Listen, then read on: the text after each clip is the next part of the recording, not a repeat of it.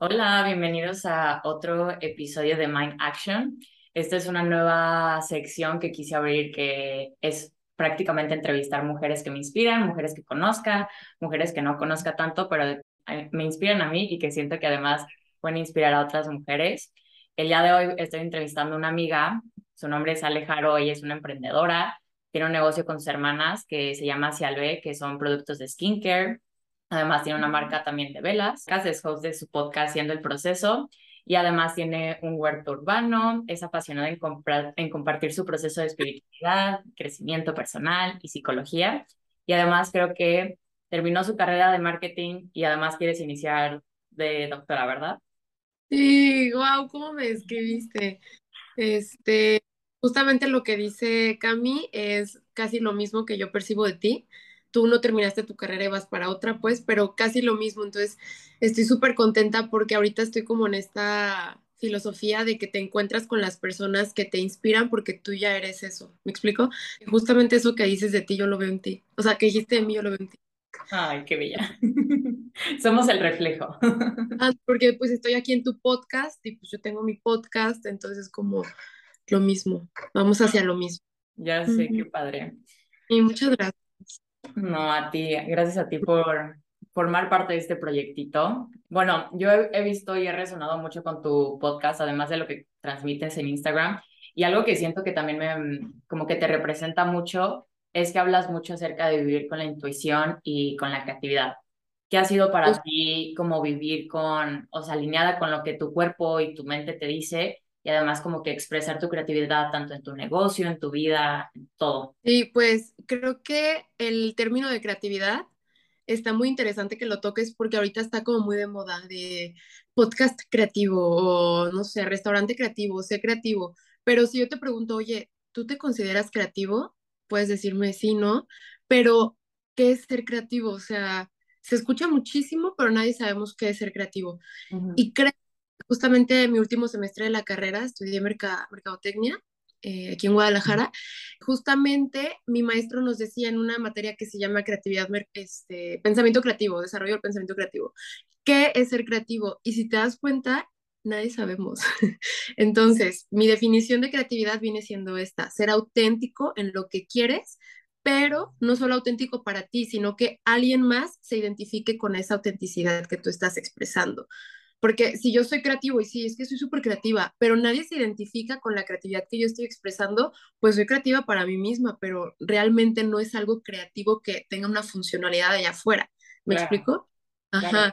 Y luego además como que la gente lo relaciona mucho como, ay, solo ser artista, como eh, cantante o pintor y ya, como que ahí para, ¿no? Pero como que la creatividad siento que la aplicas en muchísimas cosas, ¿no?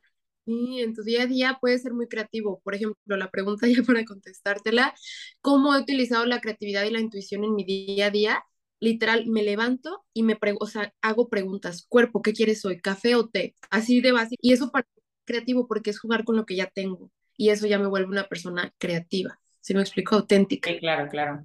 Y además, también lo escuché en un, en un podcast, creo que es una chava que se llama Sofía Alba, que ella dice como, hazte preguntas así de simples para encontrar tu intuición, porque luego como que te afrontas a problemas o como situaciones como un poco más fuertes, pero en las que ya sabes como, ah, creo que mi cuerpo me pide que tome esta decisión en vez de esta, ¿sabes? Como que eh, con preguntas así de simples y sabiendo cómo escuchar bien a tu cuerpo y a tu, y a tu alma, como en estas, ¿qué quiero tomar hoy? ¿Café? O no tengo ganas de sentirme como, como con el shock de cafeína, ¿sabes? Como que muy activa, quiero algo como más relax, como Sí. Como tú lo dices. Te me haces una mujer súper sabia, también estaría padre que la entrevistaras después. Sí, yo sé, ojalá sí.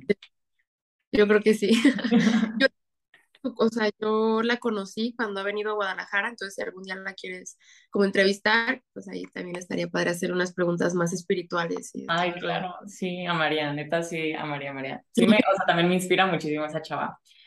Y por ejemplo, con tu, con tu negocio, o sea, como preguntas, además de cómo has llevado el, el proceso de la creatividad, de la intuición, ¿cómo ha sido manejar un negocio con tus hermanas? O sea, como que me imagino que es algo como complicado, pero a la vez como que, bueno, se entienden, se, o sea, se conocen de toda la vida, pero además como que todavía se siguen descubriendo cosas, ¿no? Y justamente ahorita creo que nuestra generación está viviendo como un cambio radical en el futuro que queremos crear. ¿A qué me refiero con esto? A que, por ejemplo, a mí desde los 19 me tocó emprender. Lo digo me tocó porque la situación allá afuera no es como de que ya tengo mi trabajo y mi vida segura y la pensión. No, es como ya todos nos estamos aventando y lanzando a emprender algo diferente porque pues ya nos tocó. Eh, este emprendimiento que hicimos mis hermanas y yo nos... O sea, yo creo que es la cosa más difícil que hemos hecho por cuestión de hermanas. Una, porque cuando tú emprendes, estás dejando toda tu energía en tu bebecito que estás haciendo. Y como te esmeras tanto en que crezca y sea bonito, no te das cuenta de todo lo que sucede en tu alrededor. Y esto pasa en cualquier emprendimiento, sea de hermanas, sea de hermanas, o sea, personal, lo que tú quieras. Te enfocas tanto en ti que nos perdemos del mundo allá afuera. Y eso es un tema muy importante ahorita que estamos hablando de la intuición se está perdiendo la intuición porque ya no estamos conectados con nosotros mismos por querer lograr una meta que allá afuera se nos dijo que teníamos que. Entonces, me desvío un poquito de tema, pero quiero tocar ese punto de la intuición porque creo que a todos nos va a hacer bien trabajar en nosotros mismos y conectar con nuestro entorno, que siempre va a estar ahí. Y nosotros vamos a estar para nosotros hasta que nos vamos a morir. Entonces, el emprendimiento fue muy difícil, sí, más porque somos hermanas, porque la relación de hermanas es incluso más de confianza que una amiga. Peleas, gritos, discusiones, o sea, cosas muy fuertes. Em, o sea, mi platico eso me da hasta pena. Pero... es normal, es parte del proceso, ¿no? O sea, no puedes imaginar un emprendimiento tan bonito, color de rosa, obviamente si va a haber de repente como hermanas, o sea, los gritos, los, las peleas, los pleitos, todo es como es parte de, o de cada persona. O sea, cuando tú vas a trabajo, mínimo te comportas un poquito para quedar bien, o sea, oye, qué pena, aquí voy a de tus verdades, pero cuando es de familia, Jesús bendito, sale hasta de que te vas a morir. Sí, claro. sí, Sí, sí, me imagino. También hablando como de la intuición, algo que he practicado también muchísimo, porque yo siento que era alguien que forzaba mucho las situaciones y era como, en realidad ni siquiera es algo que quiero, pero lo estoy forzando para que pase, ¿no? Y ahorita que he estado como que viajando y todo, he estado como viajando sola y además viajando con amigos, es como, llega un momento en el que me canso, o sea, que es cansado viajar y es como, ya no quiero salir, quiero descansar. Pero te queda como, o sea, a veces descanso y me queda como esta idea de que mucha gente dice como, estás allá, aprovecha, sal, que no sé qué. es como, uy, si salgo no voy a ni siquiera disfrutar, ¿sabes? Como voy a estar toda nefastiada de que solo quiero descansar una hora y estar como relax un momento, ¿no? Entonces, como de pequeñas cositas así que... ¿Qué, perdón? el sí, el balance. Sí, o sea, es como el balance, no, no puedes como que pasarte la divertida, o sea, todo el tiempo si no descansas, o sea, como que siempre debe de, de existir un, un, balance. Y también, por ejemplo, lo, lo he visto como, tipo, yo me metí mucho a esto del estilo de vida saludable y todo, y creo que en el pasado también me metí como muy en serio, que dejé como que disfrutar, este, no sé, salir a veces en la noche, ¿no? O sea, como que ese tipo de cosas este, y, esto lo he visto en mi viaje también, como, ah, como que he salido más de noche, como que, ay, he tomado un poco más, o sea, pero no es como que, ay, me ponga la fiestona, pero que he tomado más de lo que acostumbraba porque me metía como que mucha esta idea de solo, solo smoothies y solo hacer ejercicio y solo como que cosas, este, balanceadas y sanas. Digo, parte del balance también es como que desvelarte una noche, ¿sabes? Es que ahorita está como que el arquetipo de como que la that girl o la chica sana o la que estudia mucho o la que no sabe, ¿sabes? Está como que tan definido o la, la vegana y que la ven comerse un huevo y ya la cancelan, o sea, está como que muy... Y Jesús bendito, o sea, yo también me metí mucho en ese rollo, fui hasta vegana y todo. Y me preguntas, ¿qué eres? Soy flexitariana y odio las etiquetas vuelvo a etiquetar en la vida porque es un proceso y es lo que, por eso ahorita que dijiste todo eso, digo, por eso me cae bien Camila, o sea, no nos conocemos tanto, pero por eso... Además, o sea, una pausa vivimos súper cerca y nunca hemos salido de qué bien. o, sea, o sea, hasta sé dónde vive y todo y no nos vemos, pero ya está, ya está definido. Oye, ¿qué te iba a decir? Algo te voy a platicar. Ah, de los arquetipos y así, que está súper definido. Está cañón, porque justamente hace como dos días vino a comer una hermana, somos tres hermanas, y la mayoría, y la invitamos a comer, Y estábamos, estamos viviendo un duelo muy difícil, no sé si ya lo habías sabido por ahí. Este falleció mi papá y pues es mi persona favorita en todo el mundo. Em, no es un papá, es mi persona favorita, entonces es otro tema. Igual para mis hermanas, ella me decía, estoy enojada todavía, y me, y me decía, eh, ya me confesé, ya hice tal, espiritualidad, psicólogo y así, y nada me ayuda porque me da coraje ver a la gente feliz en redes sociales con sus papás. Y yo me quedé así como, wow, esto es muy cierto, pero así, tal cual como ocurrió, yo estaba en un chongo, acababa de hacer ejercicio, o sea, me veía así horrible, que no es horrible, pero no es como me ven allá afuera en redes sociales, ¿sabes? Y le dije, llama a ver ahorita y ve lo que acabo de subir a TikTok, que claramente en TikTok pues me arreglo y me maquillo y tips de maquillaje, ya sabes, tengo una cuenta que me dedico a eso, y me dice, sí es cierto, o sea, yo estoy enojada por algo que ni siquiera es real. Sube foto con el papá, pero no sabemos la relación que hay detrás. Y justamente es lo que tú me estás diciendo, que estoy de viaje y tengo que cumplir con, estoy de viaje, estoy feliz y estoy súper acá, súper multitasking, que ahorita también está de moda, pero oye, también vale ser reales y voltear adentro y decir, no, o sea, hay que tener un balance y no todo lo que está allá en redes sociales es real. Eso es lo que quiero también. Sí, claro, o de menos como especificar, o sea, yo por ejemplo, me acuerdo cuando recién llegué a Italia me pegó así de que una crisis, de hecho escuché uno de tus podcasts y me ayudó muchísimo en el que hablas de la ansiedad y de las redes sociales y estaba como, o sea, lloré y dije como, estoy llorando en Italia, de que cómo es posible de que estoy en Italia, es un sueño, ¿sabes? Así de que la típica idea. Y ya luego fue como que me desconecté un, un ratito de redes sociales, me desconecté como un día, y ya fue como que al día siguiente como que lo hablé, ¿no? De que recomendando tu podcast y como que hablé de que me entró como una crisis, no sé, y lo toqué en otro podcast que hice, entonces fue como, ¿sabes? O sea, como que si hay como, o sea, a lo mejor no me voy a subir de que, ay, estoy en crisis, de que mírenme, o sea, pero como que sí hablar o sea, de esa realidad, ¿no? Pero mucha gente, pues, a lo mejor yo porque comparto mucho. Ajá. A lo mejor yo porque soy como un libro abierto, pero yo sé que hay gente como que nada más sube una foto y es como, ah, ya, la foto y ya, pero yo sé es como, ay, mira, me pasó esto y lo cuento en todos lados. y por ejemplo, ¿cómo te, cómo, si te gustaría tocar este tema, ¿cómo te ha servido, por ejemplo, la intuición para, en este proceso que, que has vivido tan en ¿Lo del duelo? Em, me fui así, pum, pum, pum, pum, mes a mes eh, la intuición me ha servido a darme cuenta de lo que estoy sintiendo en el momento y por qué. Y darme cuenta si, es que no sé cómo explicarlo. Por ejemplo, cuando pasó esto estaba en mi último semestre de la carrera y la intuición me, me ayudó muchísimo a decir, hoy realmente no quiero hablar con nadie y me forzaba a no hablar con nadie. Fui a la escuela, terminé mi último semestre, pero mi intuición me decía, si hoy hablas, no vas a salir de la, o sea, de llorar. La gente no está lista para de tus traumas y tus tristezas. Entonces, mi intuición me decía, solo calla, cállate y, pon atención. Entonces, me iba a la escuela y yo soy una persona que habla mucho. Entonces, se acercaban las personas conmigo y, hola, ¿cómo estás? Y yo, bien, gracias. O sea, ya no era como, ¿y tú cómo estás? No.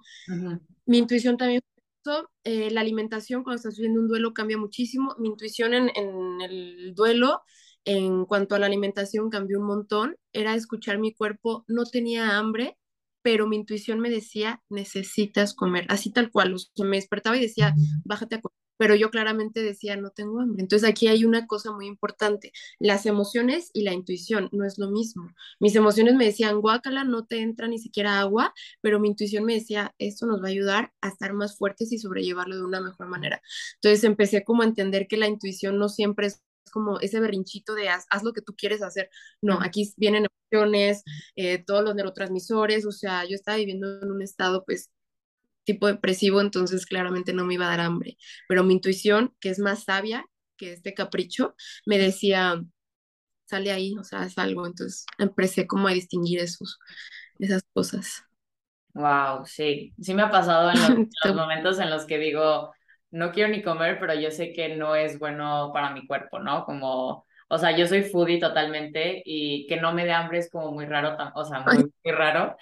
Entonces, es como, pues tienes, o sea, es como forzarte, a lo mejor no te vas a comer el plato completo, pero como que, bueno, comes un poco de fruta, con, no sé, avena o algo así, como que algo que sabes que te puede nutrir, este, muchísimo, ¿no? O el hambre que dices que no te da, diferenciar si de verdad viene de tu, intuición, de tu cuerpo diciéndote, oye, es que tal vez estoy enfermo, ayuda. O viene de una foto que acabas de ver en redes sociales de una chava que tiene el abdomen mega planísimo y pues simplemente nosotras no tenemos abdomen mega planísimo y dijiste, no, pues ya no tengo hambre, pero realmente sí tienes hambre. Entonces, saber diferenciar desde dónde viene. Por eso hay que hacer preguntas todo el tiempo, o sea, ¿de dónde viene esto que estoy pensando, esto que estoy sintiendo? De ahí viene. Exactamente. Y ahorita que tomas, o sea, que tocas como el tema de las redes sociales, lo hablaste en tu podcast, ¿cómo te ha impactado, por ejemplo, las redes sociales y tu ansiedad? Porque hemos hablado de que las dos hemos tenido ansiedad y yo de verdad como que lo dije, lo digo ahorita, reducir mi uso de redes sociales me ha bajado muchísimo mi ansiedad. ¿Cómo ha sido contigo? Claro, em, yo veo que presumes muchísimo a tu psicóloga. Me imagino que te ayudó en la ansiedad. Sí. Yo también hice, o sea, de que la primera vez que fui al psicólogo fue con esta psicóloga, fue hace dos años y medio, eh, justo antes de que viviera todo esto de mi papá. No inventes, lo pisé y haz de cuenta que la ansiedad fue como ayuda, ayuda. Y gracias a mi psicóloga pude conectar con la ansiedad. Entonces, los que estén escuchando o viendo este episodio, de verdad, si tienen ansiedad, atiéndanla, o sea, porque si tú la dejas pasar, va a, cre o sea, va a crecer como una bola de nieve y nunca se va a ir. Entonces se tiene que atender, así como lo hizo Cami, que presume a los 24 vientos su psicóloga. Este, es lo mejor que puedes hacer, pero sí, realmente hablando de ansiedad y redes sociales, lo platiqué en el podcast, esto es porque nosotros tenemos neurotransmisores, o sea, esto es simple química cerebral, o sea, neurociencia. Cuando nosotros estamos viendo algo en redes sociales, se activan estos eh, neurotransmisores, específicamente la dopamina, que es la del placer. Entonces nosotros cuando estamos aquí en redes sociales sentimos un placer enorme, tanta dopamina, que luego tenemos ese bajón de dopamina cuando dejamos de estar en redes sociales. Entonces, ¿qué pasa? Nos volvemos adictos a esta dopamina que ni siquiera es un placer real, ni siquiera nosotros estamos inmersos en ese placer que estamos viendo. Entonces, esto es muy peligroso cuando tienes ansiedad, porque creas como un círculo vicioso. Me meto a redes sociales para subir esos picos de dopamina y que se me apague un poquito la ansiedad, pero luego me da un pico para abajo enorme porque cierro las redes sociales y necesito otra vez ese pico. Entonces me vuelvo a meter a redes sociales y nunca llego a la raíz. Estoy tapando el síntoma, no a la raíz del problema, que la raíz del problema tampoco es la ansiedad, la ansiedad es el síntoma. Entonces tienes que darte cuenta qué te está ocasionando esa ansiedad. Ejemplo, puede que sea la cafeína o puede que sea eh, tu mamá o puede que sea tu hermana, tu hermana. Entonces eso es lo importante. Las redes sociales te bloquean. Sí, totalmente. Y me ha pasado, ah, ya, ya, ya estoy haciendo como el detox de mi celular, pero les digo, empecé con, o sea, nada más puedo meterme a redes sociales tres horas al día máximo, este, y apagué todas las notificaciones. Y, o sea, quiero bajarle al de tres horas, o sea, quiero hacer menos, pero de repente es como, hasta lo ves automático. Yo he llenado como el silencio agarrando el celular. O no tengo nada que hacer y agarro el celular. Y me pasó un día que estaba en un tren, tenía una hora en el que creo que tenía como cinco de pila y alguien me iba a recoger, entonces dije, pues no voy a usar el celular, ¿no? Y dije como, ¿cómo crees de que una hora, que voy a hacer una hora así de que en un tren, ¿sabes? No es como que, ay, voy a salir a caminar, ¿sabes? Y literal me puse de que a leer y a hacer journaling, hice como cinco hojas de journal, o sea, fue como súper expansivo porque además siento que me ha vuelto como más creativo últimamente, como que pienso más claro, ¿sabes? Como que si estoy en redes sociales estoy todo el tiempo como que comparando mis ideas o lo que está haciendo alguien y ni siquiera es como comparar lo que estoy viviendo, mi cuerpo o algo así, simplemente como las ideas, ¿no? Eh, entonces ahorita se ha vuelto como, me ha expandido más, he tenido muchísimas ideas creativas de lo que quiero hacer, grabar, editar, bla, bla, bla. Entonces ha sido muy, muy, muy cool. Tú, por ejemplo, ¿cuál es? Se nota, cañones que se nota muchísimo. O sea, hasta tu esencia, yo soy muy sensible, soy una mujer muy sensible, que mi ansiedad es provocada por la sensibilidad que tengo. No sé si has escuchado a las personas hipersensibles. Sí. aquí una, o sea, muy sensible, muy, muy, exageradamente sensible. Hasta medias raras que yo decía, tal vez estoy loca. Eh, tal vez luego platiquemos de eso en otro episodio. Tengo ganas de platicar. Sí, estaría cool. Sí, sí, sí. no sé si compartir esto o no compartirlo, o sí o no, pero muy sensible. Y el punto es que me puedo dar cuenta de la esencia de esta persona que está transmitiendo en redes sociales, no sé si me explico. Sí. Y se nota, o sea, en tu perfil y todo, ahorita que me invitaste, dije, ay, qué padre, está en Italia, ya ves que platicamos que a ver si nos vemos por allá y todo. Y, y te vi, dije, wow, o sea, de verdad está viviendo la esencia auténtica. O sea, ya te volviste una persona que está viviendo desde la autenticidad. Al principio a mí también me costaba, era como, por aquí sí, por esto no, esto lo comparto, esto no, pero no, ya veo que es muy auténtico y te iba a decir eso, o sea, ¿se debe al journaling o, o qué te ayudó como a llegar a esa autenticidad? No sé si ya has platicado del journaling en tu podcast. No, no lo he Este, platicado. De hecho, padre. hay que tomarlo, hay que tomarlo. Yo, Sí, o sea, yo, yo también me platico. Llevo muchísimo tiempo escribiendo, o sea, como empecé haciendo como una lista de cosas que agradezco, ¿no? Pero llegó un punto en el que sentía que ya era como a fuerzas escribir 10 cosas que agradezco todos los días, que ya era como automático, ¿sabes? Como que en realidad no es que no lo agradeciera, pero era, no lo sentía como tan profundo ese agradecimiento, ¿no? Entonces, haz de cuenta que regresé a Guadalajara creo que en julio y regresé así como drenada energéticamente, me sentía súper mal, este, no, o sea, como que regresé como mal, mal, mal, fui a una sesión con mi psicóloga, tenía así de que salí llorando, de que a lágrimas salí peor de como entré casi, casi, porque me destapó como que una cosa que no había visto en mi vida, ¿no? Y entonces dije, voy a empezar a hacer journaling, de que ya me lo voy a tomar en serio, porque de repente era como que me lo tomaba en serio y como que no, como que unos días sí, otros días no. Y entonces dije, tengo el tiempo y tengo la oportunidad, ¿no? Entonces empecé en Guadalajara literal como que me forzaba a escribir una página. Y al principio sí fue como, me tengo que forzar escribiendo cómo me siento. Ya no era como, ay, agradezco esto, de que, qué padre esto. Ahora es como, cómo me siento hoy, de que me despertaba, hoy no me siento bien, de que hoy no me siento bien por esto y esto y esto, y me recordó esto y esto y esto, ¿no? Y, y ahora ha sido como, literal, escribo cinco hojas así de lo que me, en momentos así vacíos. Y sé que voy a ir por un café y me llevo una hoja y una pluma y escribo como lo que tenga en ese momento. Hay veces que agradezco como, wow, que, o sea, como, ¿qué más me puede traer el universo a mi vida? De que me siento muy feliz, muy sí, inspirada. Y otros días ha sido como, híjole, me acordé de esto y me, me, pues me dio como el bajón en la mañana pero yo sé, y como que me echo como porras en mi, en mi, en mi escrito de que, pero yo sé que todo va a salir bien y que las cosas van a mejorar y así, ¿no?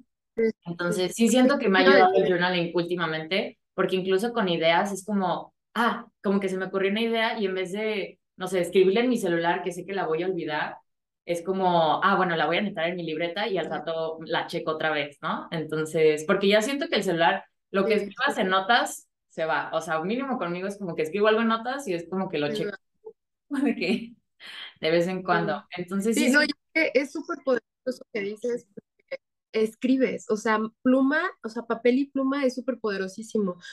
Digo, ahorita que platicaste que me encanta la medicina y demás, amo poder comprobar lo que estoy diciendo y lo que estoy viviendo.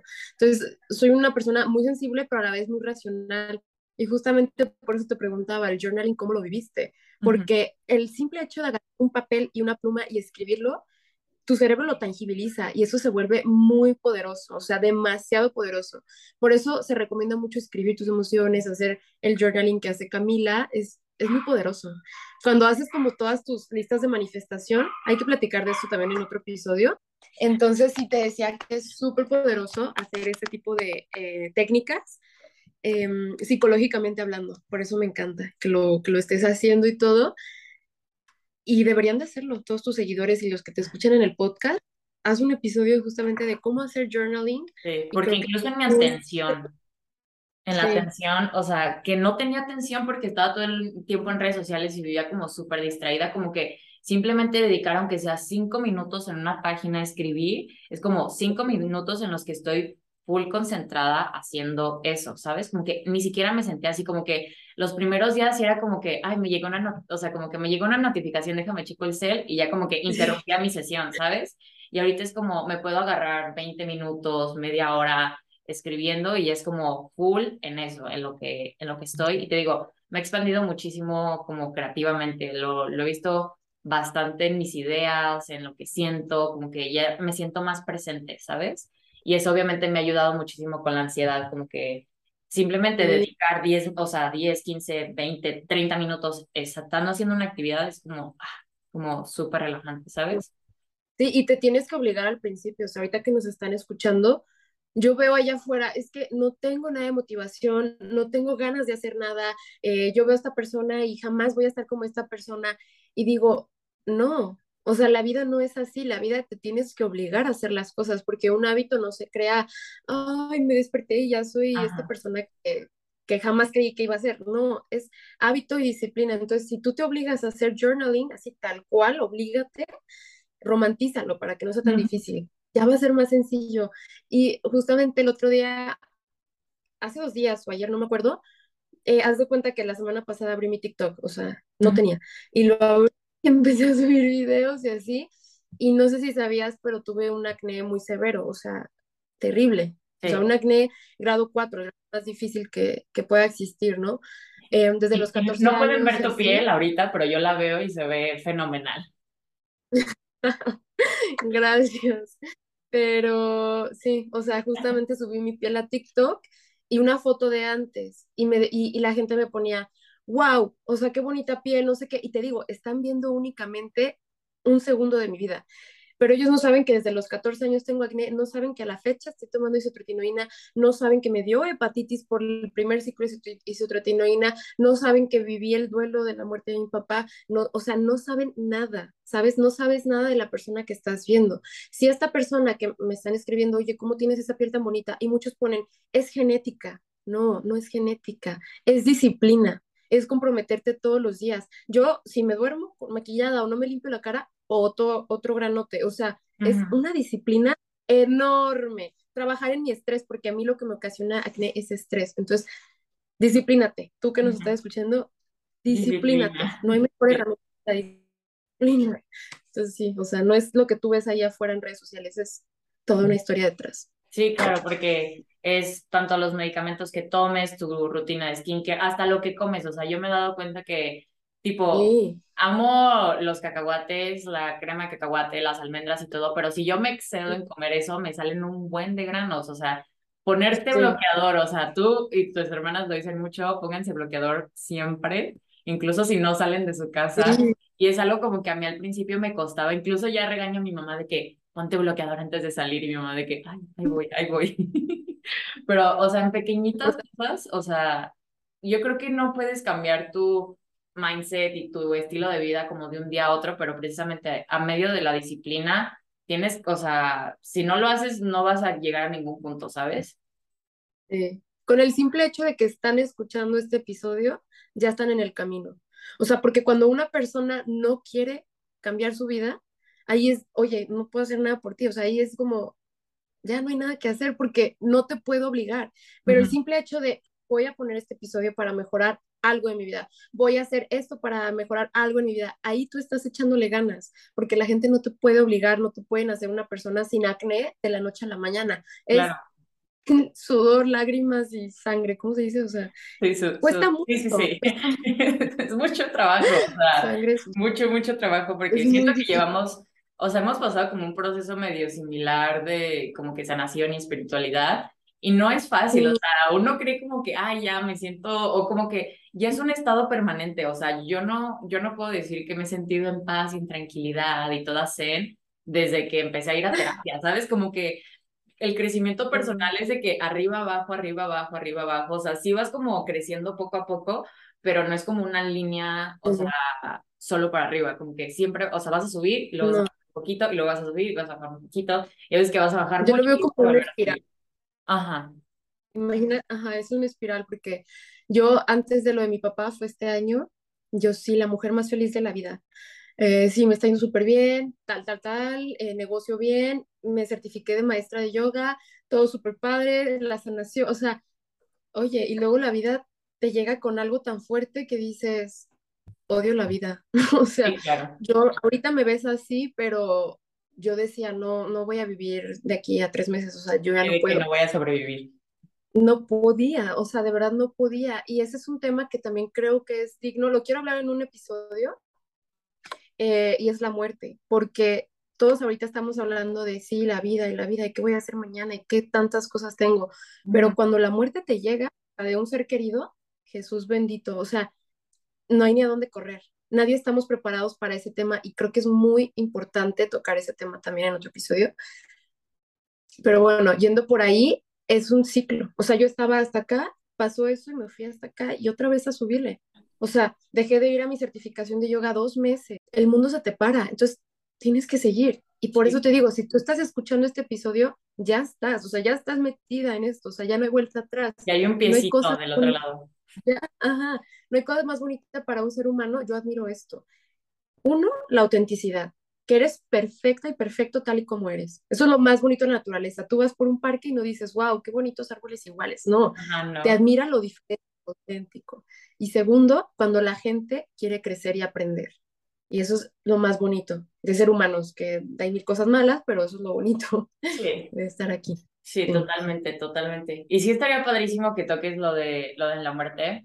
Eh, a principio de año me pasó una situación, yo, o sea, soy súper cercana a mi abuela y últimamente como que este año lo he visto, o sea, la he visto como caer demasiado, ¿sabes? Como que ya tiene como que una salud no tan buena y he crecido con ella como durante toda mi vida y, y he pasado como este duelo que no es un duelo de putazo, ¿sabes? Como que no es como, ah, ya se murió. O sea, como que simplemente ves el degrado de esa persona y es como, mm, como que sabes que va a pasar y no sabes cuándo, ¿sabes? Como que nada más estás esperando a que te llegue como que el golpe. Y lo hablé con una amiga y me dice, oye, ella dice que lo vio en un TikTok, que era como esta caricatura como de esas medio fumadas, que dice como la muerte lo creemos algo tan personal como que solo a nosotros nos pasa y solo a, o sea, como que nosotros somos como las víctimas todo el tiempo, cuando la muerte está, o sea, en todos lados todo el tiempo, ¿no? O sea, como que a todo mundo le puede pasar, a ti te puede pasar quién sabe cuándo. Entonces es como, sí, sí estaría muy padre si hablas acerca de eso.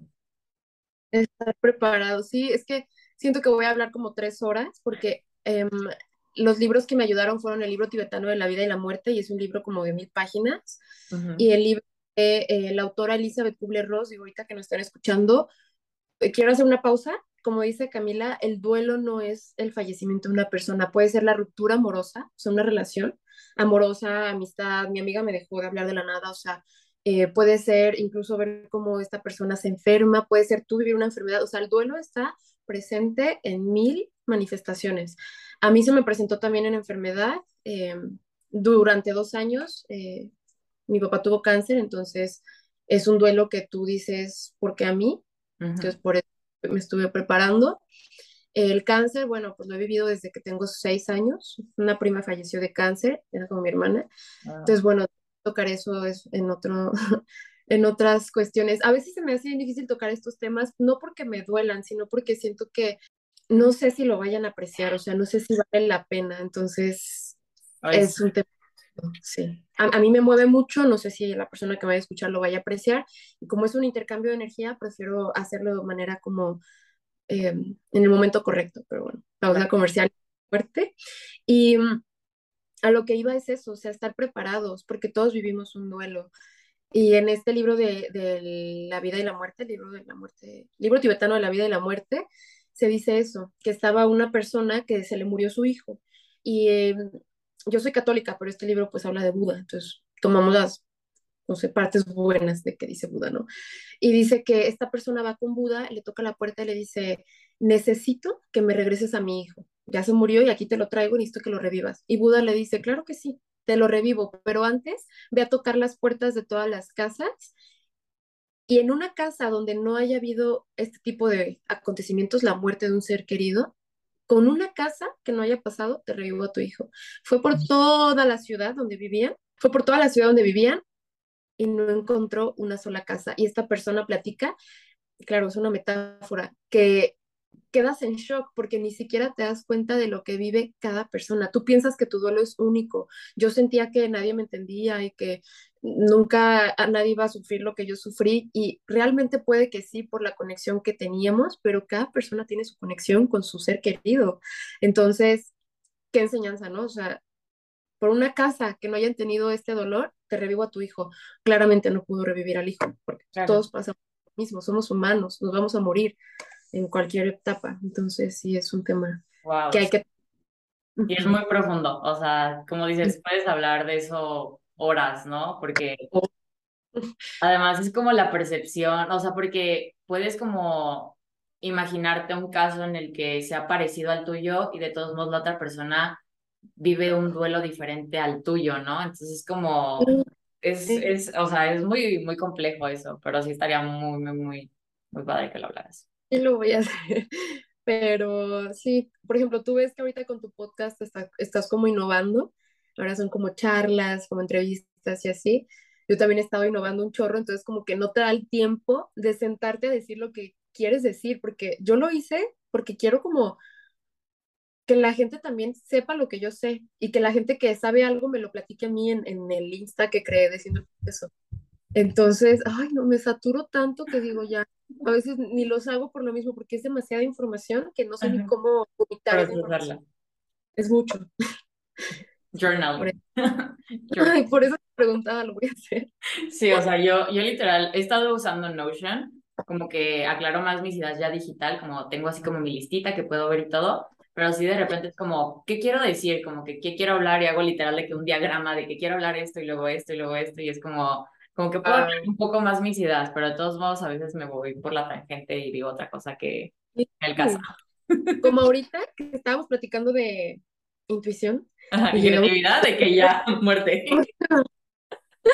¿en qué momento? O sea, Ya.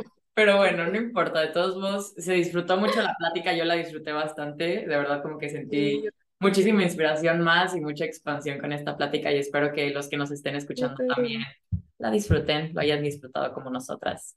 Que nos platiquen, que te dejen en tu Instagram cómo se Sí. sintieron, qué otros temas quieren escuchar y así. Que nos platiquen. Sí, este, no se olviden de dejarme su review en Instagram, estoy como Camila M. Moya. Y Ale, ¿cuál es, cuál es tu username? Mi username nunca lo encuentran porque es Ale con doble A, a Ale, Aro con H, Ale Aro. Y bueno, es siendo el proceso, no sé, el que quieran, ahí yo contesto. Muchas gracias. Bueno, muchísimas gracias por haber escuchado este episodio. Gracias, Ale, por formar parte de este nuevo proyecto. Yay, qué emoción. Gracias.